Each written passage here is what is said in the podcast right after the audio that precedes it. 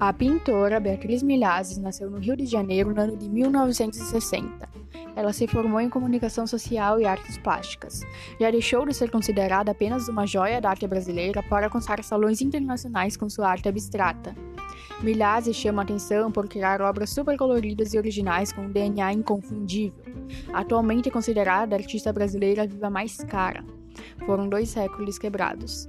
Em 2008, a tela Mágico, vendida por 1,5 milhões de dólares, e em 2012, a tela Meu Limão, arrematada por 2,1 milhões.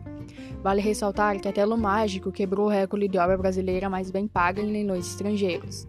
Até então, o recorde era da pintora Tarsila do Amaral.